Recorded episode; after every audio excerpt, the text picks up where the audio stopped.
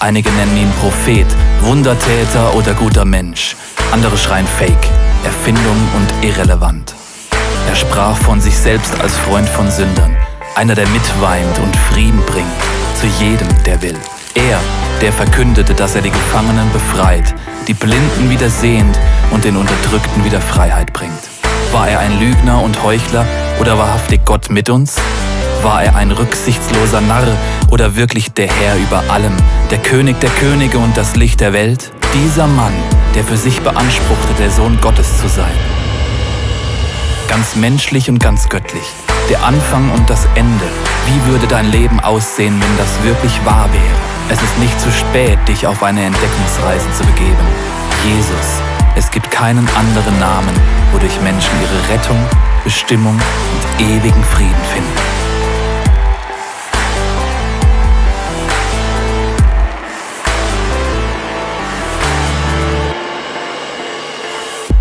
Jesus, frei von Halbherzigkeit und ähm, wir werden uns mit Jesus beschäftigen und zwar, ich habe ein Bild mitgebracht, äh, wenn man das Leben von Jesus betrachtet, kann man sagen, er ist 33 Jahre alt geworden und 33 Jahre jung. Er hat 12, das sind 12.000 Lebenstage im Leben von Jesus. Und man sagt eigentlich nur die letzten 1001, 1100 äh, Tage ist man das, was man in der Bibel vor allem liest. Aber die letzten 24 Stunden im Leben von Jesus ist eigentlich der Schwerpunkt gewesen im Leben von Jesus, wo viele Dinge geschehen sind, wo uns gelehrt hat und auch geteacht hat. Lasst uns eintauchen in die letzten 24 Stunden im Leben von Jesus und zwar in den Garten Gethsemane. Und da geschieht etwas hochinteressantes aus der Brille von Jakobus ist da was hochinteressantes geschehen. Hier ist Jakobus on the screen. Jakobus, Jünger Jesu. Als wir das Haus verlassen hatten, gingen wir in den Garten Gethsemane. Dort bat uns Jesus, für ihn um Kraft zu beten. Er selber ging weiter, um mit seinem Vater im Himmel zu sprechen. Und dann ist einfach nur peinlich. Jakobus! Jakobus, wach auf! Wach auf! War eingeschlafen. Und mit mir die anderen auch. In der allerschwierigsten Stunde vom Leben von Jesus sind wir alle eingeschlafen. Tolle Freunde. Es tut mir so leid. So unfassbar leid. Ja, und, und, und dann sagte Jesus, die Stunde ist gekommen, in der ich jetzt meinen Feinden ausgeliefert werde. Im selben Augenblick konnten wir sie schon sehen. Es war eine, eine Gruppe von Männern, die da mit Knüppeln und Schwerter angekrochen kam. Sie hatten Fackeln dabei, damit sie in der Dunkelheit etwas sehen konnten. Es waren die Tempelsoldaten, gefolgt von den hohen Priestern und mittendrin Judas. Mit eisigem Blick ging er auf Jesus zu und küsste ihn.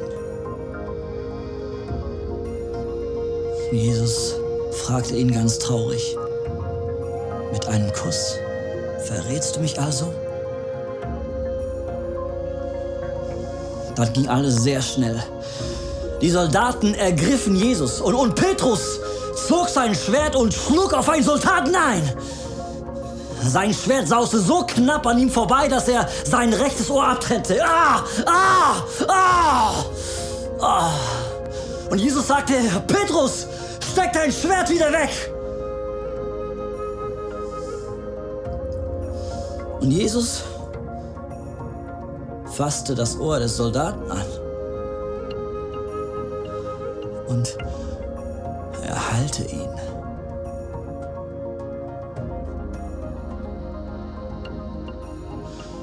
Jesus selber wusste,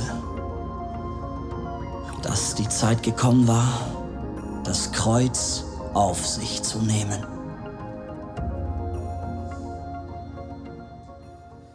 Also sehr, sehr spektakuläre 24 Stunden im Leben von Jesus. Ich nehme euch mit in den Garten Gethsemane, weil da fing alles an. Als Jesus in den Garten Gethsemane geht, und ich habe ein Bild mitgebracht, dann sah Jesus nach Jerusalem. Und Jesus wusste, was da in dieser Nacht geschehen wird.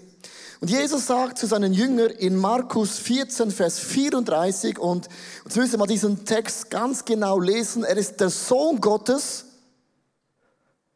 von Angst und Grauen gepackt, sagte Jesus zu den Jüngern, hast gewusst, Jesus hatte Angst.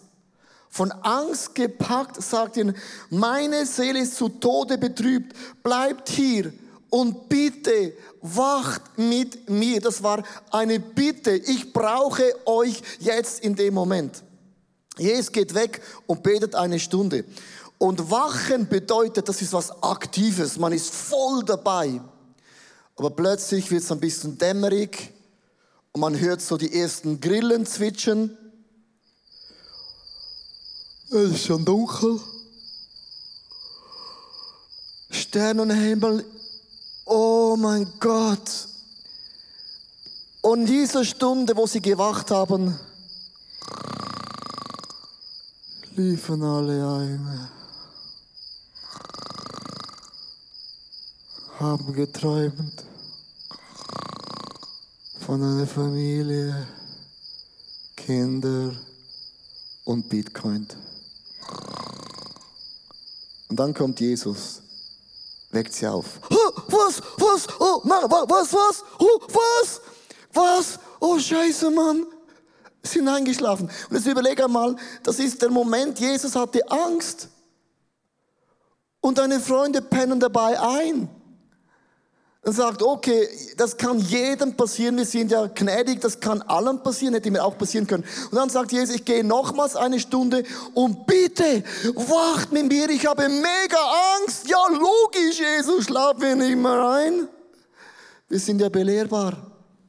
Jesus geht weg und das sind schon wieder diese Grillen. Der Sternenhimmel ist noch immer da.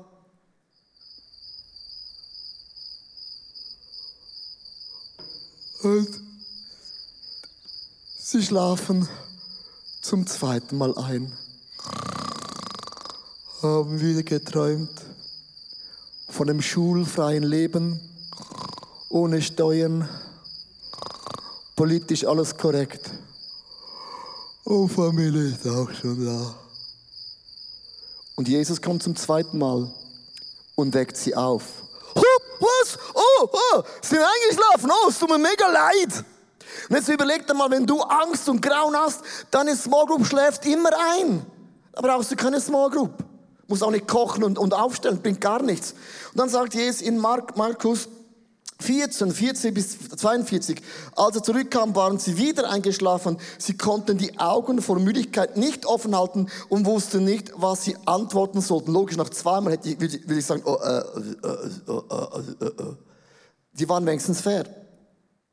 Und als er das dritte Mal zurückkam, sagt er, wollt ihr noch länger schlafen und euch ausruhen? Es ist soweit, die Stunde ist gekommen, jetzt wird der Menschensohn in die Hände der Sünder gegeben. Steht auf, lasst uns gehen, denn ich verreckt ist bereits schon da. Und es ist ganz krass, die Jünger haben nicht gecheckt, was Jesus sah. Jesus sah das Kreuz. Er sah das Kreuz. Er sah geistlich etwas, was Leute nicht sahen. Und es gibt Kämpfe in unserem Leben, das sehen wir nicht mit den bloßen Augen, aber es ist eine Realität. Ich möchte ein Experiment machen und ihr werdet mir alle dazu Ja sagen. Drei Fragen.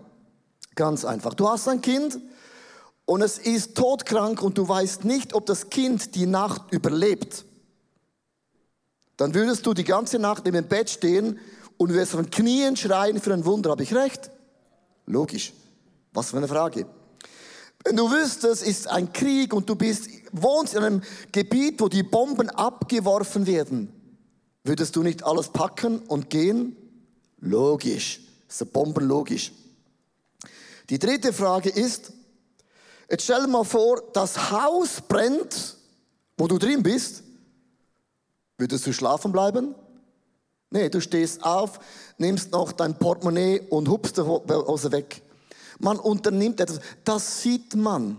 Viele kämpfen zum Leben, das sieht man. Aber was ist mit den geistlichen Kämpfen?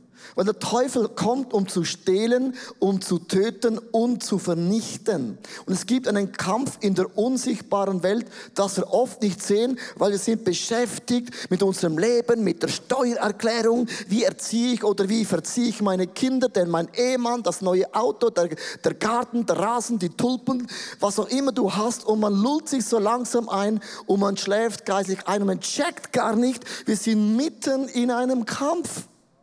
Wir sind mitten in einem Kampf. Ich stelle dir eine andere Frage. Weinst du noch, dass dein Nachbar Jesus nicht kennt? Wenn du nicht mehr weinst, dann, dann, sind, dann sind wir schon nahe bei diesem Liegestuhl angelaufen. Dann, dann bricht unser Herz nicht mehr für das, was Jesus Herz bricht. Verstehst du? Und es gibt viele Bereiche unseres Lebens, wo wir ein bisschen halbherzig geworden sind. Jesus Garten Gethsemane heißt übersetzt die Ölpresse. Und als Jesus in dieser Ölpresse drin war und, und wenn Druck in deinem Leben entsteht, kommt dir nur das raus, was drinnen ist, oder? Also wenn du jetzt so nicht bist, sei nicht überrascht, es war schon immer da. Es ist einfach offensichtlich geworden. Weißt du, was ich meine? Also was drinnen ist, kommt in einer Drucksituation immer raus. Meistens kommt Angst und Traurigkeit raus. Und jetzt stell dir mal vor, Jesus in dem Garten Gethsemane fragt Gott in diesem Kampf, ist das nicht möglich, dass dieser Kelch, das Kreuz an mir vorbeigeht? Und Gott sagt nein. Und das heißt in der Bibel, Jesus schwitzte Blut und Wasser. Das kann man nur, wenn man so Angst hat, dass man emotionell wirklich nicht mehr weiterkommt. Das hat bedeutet, Jesus sah diesen Kampf vor sich. Und Jesus hat uns erklärt, wie wir diese Halbherzigkeit in unserem Leben ganz, ganz einfach losbringen. Und zwar Jesus wurde einmal gefragt, du, alle fasten, nur deine Jünger fasten nicht. Und dann sagt Jesus, don't worry, be happy. Solange der Menschensohn da ist, müssen sie nicht fasten. Aber es kommt eine Zeit, wenn ich nicht mehr da bin, dann werden, dann müssen, dann ist es so zwingend, dass meine Nachfolger fasten müssen. Das bedeutet, Fasten ist ein Garant, dass du nicht mehr Halbherzigkeit bist. Wer von uns liebt Fasten? Niemand. Also, Fasten bewirkt Durchbrüche. Also Jesus sagte, wenn ich gehe, kommt ein Moment, wo die Jünger fasten müssen, fasten sollten. Was bewirkt Fasten? Du wachst auf, weil es ist aktiv. Man kann Fasten in drei Arten machen. Man kann zum Beispiel auf Essen verzichten. Ich habe ein Foto mitgebracht, das ist, das ist sowieso nicht gesund. Das hat mit Fasten schon gar nichts zu tun. Das ist Selbstmord. Ja. Weil erstens äh, ist es teuer, zweitens macht es deinen Bauch dick und drittens dein Herz sagt, ich höre auf zu schlagen. Man kann Teilfasten, man kann Vollfasten, man kann auf, auf gewisse Dinge verzichten. Äh, Kaffee äh, zum Beispiel ist eine gute Sache äh, oder Espresso, dann bist du nicht mehr ganz nervös. Trinkst du Grüntee und dann bist du noch viel mehr nervös. Genau, oder man kann von den Medien fasten. Medien fasten. Es ist sowieso gut, von den Medien zu fasten, weil was du liest, stimmt sowieso nicht. Von dem her, wenn du gerade anfängst, dann hör auf zu lesen. Also ist gratis, es stimmt eh alles nicht. Also das meiste nicht, außer die Sportresultate, nicht mal die stimmen. Es gewinnen eigentlich mal die Teams, die gar nicht gewinnen dürften. Smartphone, Social Media Fasten ist auch eine ganz, ganz coole Sache. Und was beim Fasten geschieht in Lukas 4, Vers 1 bis 2. Und Jesus hat uns ein Fasten erklärt, was im Fasten geschieht. Vom Heiligen Geist erfüllt verließ Jesus den Jordan der Geist brachte ihn in die Wüste, wo der Teufel ihn 40 Tage lang in Versuchung führte. Wenn du fastest, ist das ein geistlicher Kampf. Das heißt, in unserem Leben gibt es einen Kampf, wenn wir einschlafen, den wir uns oft gar nicht bewusst sind, dass der Teufel ja alles versucht, mich aktiv wegzubringen. Während dieser ganzen Zeit aß er nichts, las er nichts, postete nichts. Ich bin am Fasten, 20. Tag, 1000 Likes. Er schließlich sehr hungrig war. Und es gibt hier ein kleines Detail. Also beim Fasten isst man ja nichts, das ist ja kein Problem, der Körper wird ein bisschen dünner, aber man muss trinken. Und jetzt kommt die Frage, wo, wo war denn Jesus? Er musste ja irgendwo sein, wo es auch Wasser gab. Und man sagt, zwischen Jerusalem und Jericho gab es ein Aquädukt. Und ein großes Wasserzulieferung für den Palast von Herodes. Und man geht davon aus, Jesus war in der Nähe vom Aquädukt, um zu trinken. Und das war für ihn sehr, sehr wichtig. Weil Fasten, das ist mein nächster Punkt, buße dich, weil du an einer Quelle Zeit verbringst. Fast nach dem Punkt, dass du an der Quelle, an Jesus Zeit verbringst. Weil die Bibel sagt, die Freude an Gott ist meine Stärke. Mit meinem Gott kann ich über Mauern springen. Nicht die Promotion ist meine Freude, das neue Haus ist meine Freude, die neue Frau ist meine Freude. Das ist immer eine Freude, auch be, be, behaftet mit Erlebnissen, aber die Freude an Gott ist meine Stärke. Wenn ich an dieser Quelle bin, einem Heiler, einem Vergeben, einem Gott, der mir Ideen gibt, dann sprengt es mein Leben auf alle Richtungen. Also ich habe meine Frau und ich uns gefragt, so eine simple Frage. Was könnten wir dann in diesen 40 Tagen Hashtag Jesus unternehmen? Was könnten dann wir fasten? Und ich hatte diese Idee gehabt ähm, und ich habe gemeint, ist das Wort für mich und ich war ein bisschen irritiert, dass ich und meine Frau jeden Tag eine Stunde im Wald spazieren gehen könnten. Dann habe ich das meiner Frau gesagt, sagte, oh, das ist glaube nur für mich alleine. Du, da war ich mega glücklich. Und seit einigen Tagen geht meine Frau jeden Tag eine Stunde mit Jesus spazieren. Und immer wenn sie zurückkommt, mein Gott, ist die glücklich. Die ist so zufrieden, bis ich dann wieder was sage. Und das bedeutet einfach, wenn du an der Quelle bist, das füllt dein Herz mit der Liebe Gottes, mit Hoffnung, mit Glauben. Und Gott hat auf diesem Spaziergang zu meiner Frau gesprochen, dass sie während 40 Tagen äh, ihren Pastorenfrauen eine Minute ein, ein prophetisches Wort mitgeben sollte. Und jetzt jeden Tag filmt sie irgendwo und macht ein Grußwort für die Pastorenfrauen. Und mir kam die Idee, wie wäre, wenn meine Frau für jede Celebration ein prophetisches Wort hätte. Und hier ist ein prophetisches Wort von meiner Frau an die 9.15 Uhr Celebration. Und es ist maßgeschnitten nur für diese Celebration. Hier ist meine Frau. Hallo, ihr seid meine Kostbaren aus der 9.15 Uhr Celebration. Ihr seid mir schon so sympathisch, weil ihr seid die Early Birds, die immer früh aufstehen am Sonntag und schon in der Celebration dabei seid. Und damit fühle ich mich extrem verbunden, weil auch ich bin ein Early Bird. Ich habe mir überlegt, was für ein Bibelvers ich mitbringen könnte und euch ermutigen, als ganze Celebration Teilnehmer und auch als einzelne Personen. Dabei ist mir der Vers aus Jesaja 9, Vers 5 eingefallen. Da heißt es, er ist der wunderbare Ratgeber, er ist der ewige Vater, er ist der starke Gott und er ist der Prinz, der Frieden bringt. Und für diese 9.15 Uhr Celebration, wo du dabei bist und du ein Teil davon bist, habe ich ausgesucht, dass du, ähm, dass über dir steht der ewige Vater. Ihr seid auch die, die schon ein bisschen älter sind im Durchschnitt, im Gegensatz zu den anderen Celebrations. Und ich danke dir so viel mal für das, was du in die ICF Church hineingibst. Einfach indem, dass du da bist. Indem, dass du jeden Sonntag da bist. Das gibt eine Stabilität. Das gibt ein Zuhause für so viele andere und auch für mich. Und ich danke dir so viel mal dafür. Ewiger Vater bedeutet, dass immer einer über uns ist. Und das macht uns selber stark. Und das Wissen macht auch dich stark. Come on! Also dieser Clip ist geboren worden aus diesem Spaziergang mit Jesus. Verstehst du? Fasten heißt, ich bin an der Quelle, am Wasser, an diesem Jesus ganz konkret verbunden. Und einer meiner Motivationsbibelverse für mich persönlich, weil ich faste wirklich nicht gerne, äh, aber äh, das ist Jesaja 58, Vers 8 bis 9, wo geschrieben steht, wenn ein Volk fastet, was dann geschieht.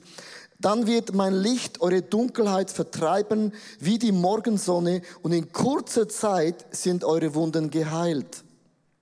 Eure barmherzigen Taten gehen für euch her. Meine Macht und Herrlichkeit beschließt euren Zug. Wenn ihr dann zu mir ruft, werde ich euch antworten. Wenn ihr um Hilfe schreit, werde ich sagen, ja, hier bin ich. Fasten bewirkt Heilung, weil du an der Quelle von Jesus bist. Ich möchte euch so zwei Praise Reports äh, nochmals präsentieren, weil man ist sehr schnell beim Beten und dann erhört Gott Wunder und dann erwähnt man das einmal und dann ist das meistens erledigt. Aber die letzten Jahre habe ich gefasst und gebetet immer für diese Halle. Heute sind wir in der Samsung Hall und wir sind hier im Gefühl, das war schon immer so, aber das hat zehn Jahre gedauert, bis wir hier gewesen sind. Und ich habe ein Erlebnis gemacht und ich habe das schon mal erzählt. Aber es ist genau das gleiche Prinzip von Fasten. Und zwar, wir waren in England, da war eine Church, die wollte aufgeben. Und wir Pastoren haben gebetet für Wunder, weil sie hatten kein Geld mehr. Und dann hat Gott gesagt, stopp, ihr seid das Wunder. Ich habe meinen Buchhalter angerufen und gefragt, wie viel Geld haben wir? Und sagte, ICF Zürich hat auf dem Bankkonto 30.000 Schweizer Franken. Das ist alles, was wir noch haben.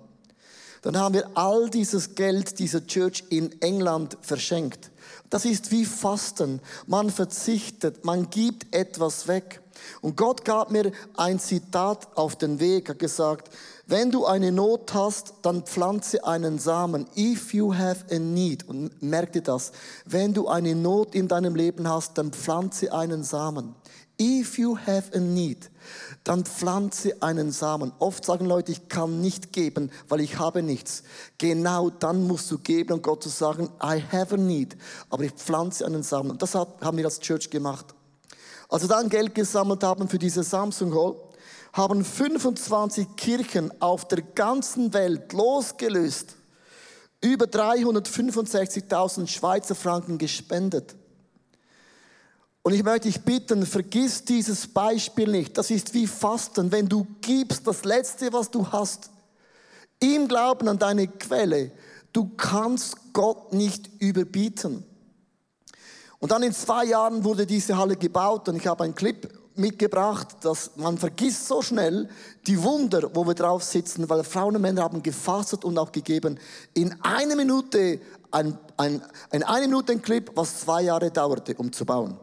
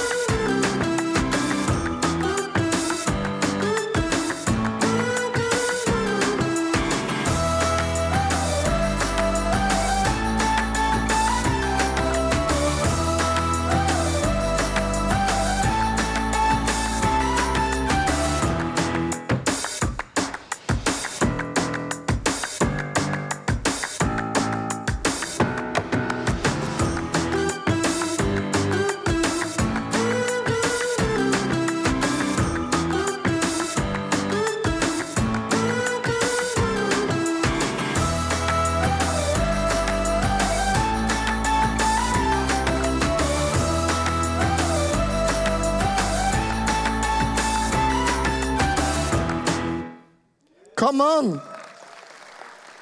Aus dieser Quelle, Fasten ist diese Quelle, aus dieser Quelle mit Beten und Fasten, if you have a need, plant seed, ist dieses Wunder hier entstanden. Und ich werde nicht aufhören, mich jeden Sonntag, wenn ich hier sage, das ist ein Wunder. Wenn du durch eine Krise in deinem Leben gehst, dann sagt die Samsung Hall, that's a miracle. Es hat uns nur zehn Jahre gedauert, weil wir sind noch gut davon gekommen, weil ich habe ein Bild mitgebracht. Josef zum Beispiel musste 13 Jahre warten, Abraham 25 Jahre, Moses 40 Jahre und Jesus 30 Jahre. Und wenn du wartest, bist du in guter Gemeinschaft mit anderen Frauen und Männern, die haben auch gewartet. Also es ist nicht immer so, dass du fastest und peng, das Wunder kommt. Aber Fasten bedeutet, ich bin an der Quelle bei Jesus. Und ich habe mehr Zeit bei diesem Jesus. Gott hat mir ein Bild gegeben, ich möchte es euch mitgeben. Warum sind wir in dieser Samsung Hall? In diesen zehn Jahren sagte Gott zu mir immer, und da war noch nichts von dem da, gesagt, Leo, ihr baut eine Halle, wo Menschen auf der ganzen Welt sehen werden, und sie werden von der ganzen Welt kommen und lernen, wie man Business und Church in einer gemeinsamen Halle macht. Gell, das war so ein bisschen ein Traum, so die letzten zehn Jahre. Leute kommen hier hin. Ich habe in dieser Woche von drei Churches, eine Church in Süd Südafrika mit 57.000 äh, Leute, eine Church in Malaysia und eine Church in Australien in dieser Woche geschrieben, wir kommen hier hin. Wir wollen die Pläne von der Church, wir wollen auch ein solches Gebäude mit diesem Konzept leben. Mit anderen Worten, der Segen geht hinaus in die ganze Welt. Alles, was du gegeben hast, ist nicht nur für diese Church hier, sondern wir sind einen Segen in die Welt hinaus und das geschieht jetzt ganz, ganz konkret. Mit anderen Worten, bleib an der Quelle bei Jesus. Der nächste Punkt ist Fasten boostet deine geistliche Autorität und du erhaltst deine Autorität. Lukas 4, 5 bis 9. Da führte der Teufel ihn auf die Höhe und zeigte ihm alle Königreiche der Welt in einem Augenblick. Und er sagte zu ihm, jetzt musst du hören, ich will dir Macht über diese Länder und ihr Reichtum geben, denn ich verfüge über sie und kann sie geben, wem ich will. Das alles will ich dir schenken, wenn du niederkniest und mich anbetest. Da versetzte der Teufel ihm nach Jerusalem auf den höchsten Punkt des Tempels und sagte, wenn du der Sohn Gottes bist, dann spring hinunter. Also Jesus war im Fasten und da schläft man nicht, da ist man hellwach. Und dann kommt der Teufel, kommt immer in dein Fasten rein. Immer in dein Fasten rein. Wenn du fastest, kommen Dinge hoch, die du gar nicht wissen möchtest. Wenn du fastest, kommen Dinge hoch, die du gar nicht wissen möchtest. Also Fasten bewegt etwas. Du kennst plötzlich Sünden, Süchte. Warum tue ich, was ich tue? Und plötzlich war es so klar im Leben von Jesus. Er greift ihn in einem ganz, ganz wunden Punkt an. Und jetzt überlegt er mal ganz genau. Die Mauer war 18 Meter hoch. Der Teufel sagte, Jesus, steh auf diese 18-metrige Mauer. Und wenn du runterspringst, dann werde ich dir alles geben. Und jetzt gibt es einen Mythos ich kann ja eine Abkürzung machen. Bei Gott gibt es nie eine Abkürzung. Jesus hätte sagen können, okay, that's my moment. Und ich springe Zentimeter vom Aufklatschen, wäre stehen geblieben wie Mission Impossible. Wieso habe ich das so theatralisch gebracht? Das wäre ein Showmoment im Leben von Jesus gewesen. Lack wäre das den Leuten eingefahren, er ist der Sohn von Gott. Es gibt Momente, wenn du fastest, wo du merkst, oh, das mache ich wegen mir. Jetzt mache ich eine Abkürzung. Äh, es ist nicht der Wille von Gott. Und Jesus sagte, was soll das? Ich bin nicht schläfrig, sondern ich habe mich entschieden, was der Vater Gottes sagt, das tue ich auch. Das heißt, wenn du fastest, kommt der Teufel mit einem Angebot, das ist immer so. Und dann ist die Frage, warum tue ich, was ich tue? Oder warum tue ich Dinge nicht, die ich gerne tun möchte?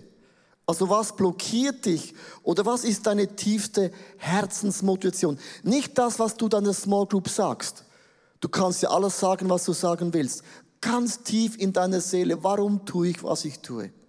Warum tue ich nicht, was ich tun sollte? Meine Familie, wir werden in so neun Monaten umziehen, also noch immer in Wallisellen, keine Angst, man verlässt nicht ein super gutes Dorf für was Schlechteres, sondern wir bleiben in Wallisellen. Ähm, und wir, werden, wir haben eine Wohnung, die ist noch halb so groß wie jetzt unser Reihenhaus. Das heißt, wir sind gezwungen, die Hälfte von allem zu entsorgen. Und ich habe ein Bild mitgebracht von unserem Entsorgungsvelo. So, meine Frau hat da Dinge aufgeladen, die wir entsorgen. Und wir haben Velo und Auto viele Dinge entsorgt. Und das krasseste Moment war gewesen, ich stand vor meinen Büchern und ich bin ja Theologe. Ich habe hunderte von Büchern, hunderte von unglaublichen literarischen Meisterwerken. Und ich stand da und Gott sagte, ent, entsorge alle, außer deine nicht. Weil das ist ja mein Erbe. Und ich habe alle Bücher, die ich über alle Jahren und von denen habe ich viele auch Predigtinhalten gebraucht, habe ich entsorgt. Dann habe ich Gott gefragt, warum muss ich das machen? Und ich hatte diesen Liegestuhl-Moment, wo Gott hat gesagt, du, du kannst die nächsten zehn Jahre die Bücher zupfen, so die Kapitel nehmen und die Bibelverse, brauchst nicht viel Vorbereitung und du hättest das auch verdient in deinem zarten Alter. Oder du wachst nochmals auf, löst dich von allen Büchern, von allen Quellen und ich werde dir neue Schätze zeigen, die du noch nicht gelesen hast. Und ich möchte dir sagen, Fasten löst etwas, dass du plötzlich merkst, es gibt Dinge in deinem Leben, das ist so schleichend reingekommen. Und hier ist der Punkt, viele Dinge merkt man gar nicht. Erst wenn man fastet, sieht man geistlich Dinge, die sich angesammelt haben, auch in der Seele, auch in deinem Geist, dass man gar nicht merkt. Und jetzt überlege mal, wieso hast du noch die Zähne vom ersten Kindergarten? Jetzt bist 40, brauchst schon die dritte. Warum, warum bewahrt man Dinge auf, die man nie mehr braucht? Und wir haben die Häuser voll von Dingen, die man nicht mehr braucht. Und es ist irgendwie noch eine Erinnerung da. Und wenn man aufräumt in der Seele, im Geist, das löst etwas. Und ich habe plötzlich gemerkt, wow, ich fühle mich so befreit, so leicht, weil mein Haus ist fast leer, man muss nicht mehr aufräumen. Und es geschieht immer Folgendes. Der Teufel ist ja nicht blöd, sondern ein Schaf verirrt sich nicht so schnell. Ein Schaf sieht, oh wow, hier ist ein Grasbüschel, läuft hin, mangiare, Gras. Schaut auf, uh, hier ist noch mehr Gras, geht hin und Grasbüschel hier, und dann zum nächsten Grasbüschel und am Ende vom Abend sagt, wow, ich bin voll gefressen. Scheibe, wo ist der Hirte? Und ein Schaf verirrt sich von Grasbüschel zu Grasbüschel. Und der Teufel ist so schlau. Er bringt dir eine kleine Sache in deinem Leben. Es ist nicht spektakulär, es ist nicht dramatisch. Und du gehst hin und systematisch plötzlich bist du so weit weg von der Quelle. Und wenn du fastest, erkennst du diese Dinge denkst, das darf nicht wahr sein. Wieso rauche ich so viel? Wieso schaue ich so viel Fernsehen, so viel Social Media, so viel Likes? Da kommen Dinge hervor, die hervorkommen müssen. Und ich ende mit dem letzten Punkt im Leben von Jesus, wo er gefastet hatte. Fasten boostet dich, weil du durch göttliche Anerkennung erhältst. Die Anerkennung von Gott. In Lukas 4, Vers 9, da versetzt der Teufel ihn nach Jerusalem auf den höchsten Punkt des Tempels und sagte, es kommt der Witz des Jahres, wenn du der Sohn Gottes bist, dann springe runter.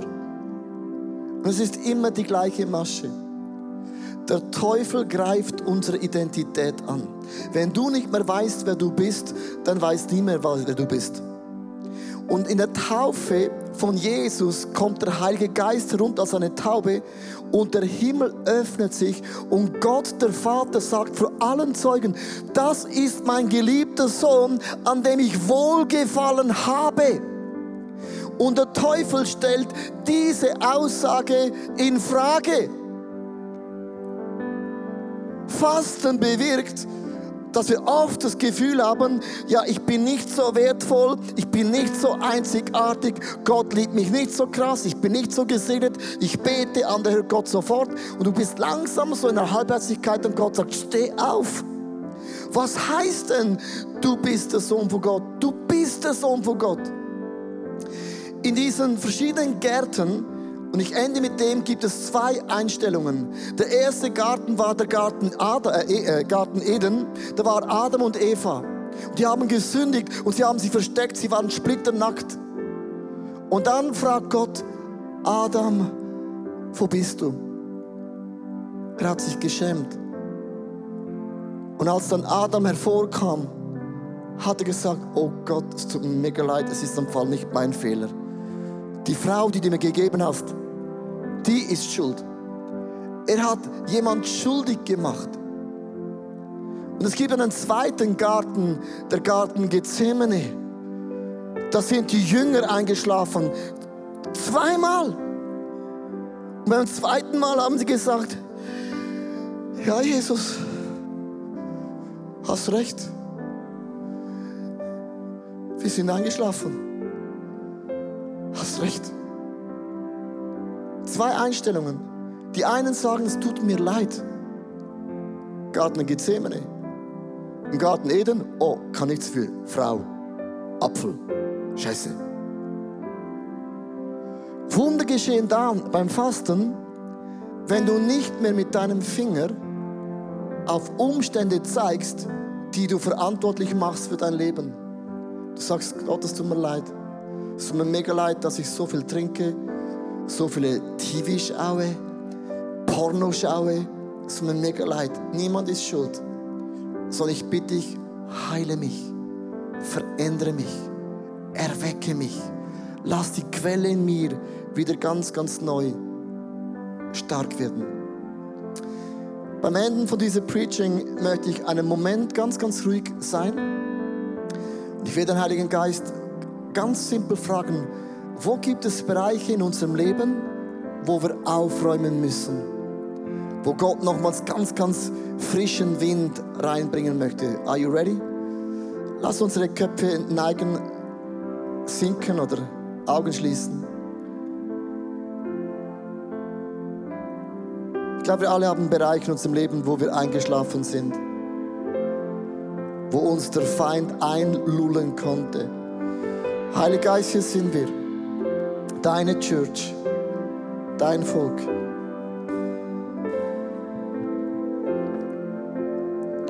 Gibt es etwas, was du mir heute sagen möchtest?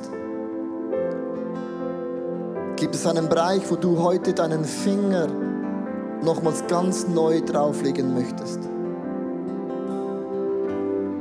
Lass uns so wirklich einen Moment ruhig sein in dieser Gegenwart vom Heiligen Geist. Mir mega wichtig. Ich glaube wirklich jetzt, und es ist, ist nicht einfach nur einfach bla bla bla, ich glaube wirklich im Namen Gottes, im Namen von Jesus und Heiligen Geist, ich bitte jetzt in dem Moment, dass der Himmel in deinem Leben so aufgeht und du jetzt glasklar siehst, was sind diese Punkte, wo du anpacken solltest in deinem Leben oder wo Gott sagt, steh auf. Wer Ohren hat, der höre, was der Geist seiner Church sagen möchte.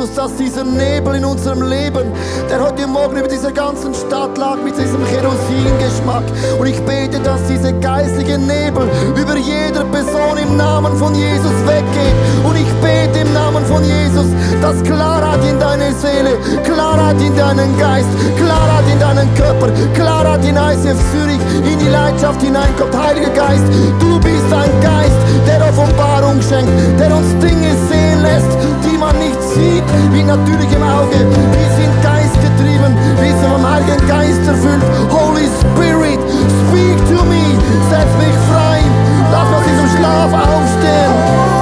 Komm und ich möchte dich bitten, rufe zu Gott, bitte vor Gott, erwecke mich, heile mich, lass mich feurig sein, brennend sein für dich.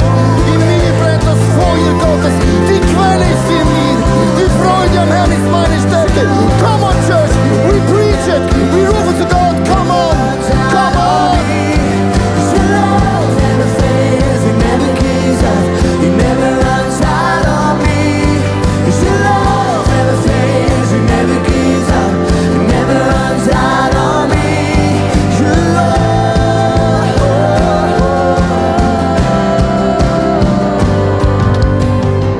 Freunde, Auto von äh, Italien nach Hause gefahren. Meine Frau und ich haben uns gefragt, wo sind wir geistlich eingeschlafen? Und dort hat meine Frau im Auto geschrien zu Jesus. Geschrien zu Jesus, gesagt, es ist mir scheißegal, was du denkst, Leo. Und sie hat geschrien zu Jesus. Sagt, Jesus, ich bin nicht mehr bereit, dass diese Dinge in meinem Leben noch immer da sind. Ich bin nicht mehr 18, ich bin immer 20. Und es gibt Momente, wo sagen, Gott, ich bin nicht mehr bereit, diesen Liegestuhl in meinem Leben zu akzeptieren. Nicht mehr bereit, Süchte in meinem Leben zu akzeptieren, nicht mehr bereit, dass Lieblosigkeit mein Leben, verstehst du, das ist ein, ein Statement, das ist aktiv. Ich möchte dich bitten, in den nächsten Momenten, Church ist nicht da wegen mir. Es ist für uns alle da. Church ist, dass du und ich Jesus erleben. Ich möchte dich bitten, im nächsten Lied, leg dich hinein. Leg dich hinein. Und das, was ich schläfrig gemacht habe, sag zu Gott, ich bin nicht mehr bereit. Ich bin nicht mehr bereit. Ich bin nicht mehr bereit. Ich bin nicht mehr bereit, dass der Teufel mich schlafen macht. Are you ready? Das ist dein Lied. Es ist dein Gebet, versteht ihr? Und es ist egal, was Leute denken, links und rechts. Weil Leute denken eh, was sie denken wollen. Stimmt's? Also darum, ich möchte dich bitten, im nächsten Lied, schrei zu Jesus. Bitte diesen Liegestuhl in meinem Leben wegzunehmen. Come on. Mein neuestes Buch befasst sich mit Jakobs Geschichte. Jakob ist ein Mann, der alles tat, um erfolgreich zu sein. Er log, er betrog, er mobbte, er setzte alle seine Kräfte ein, um sein Ziel zu erreichen. Durch verschiedene göttliche Erlebnisse lernt er eine neue Einstellung und eine Lektion des Lebens, nämlich, dass Gott für ihn kämpft. Und im neuen Buch werden wir anschauen, wie trotz unseren Imperfektionen mit Gottes Hilfe unser Ziel erreichen werden. Darum ist Jakob so ein super Beispiel für dein und auch mein Leben.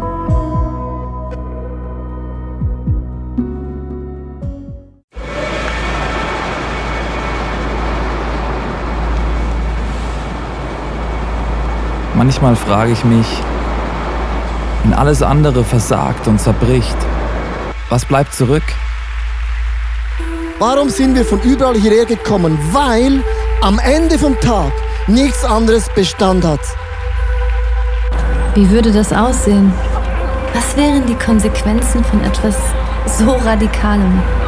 Wie würde es aussehen, Jesus tatsächlich zu folgen?